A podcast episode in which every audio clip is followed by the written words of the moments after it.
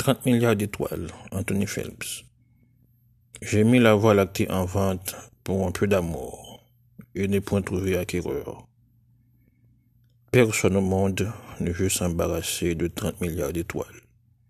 Personne. Peut-être que l'amour est une monnaie qui n'a plus cours chez les humains. Qui sait?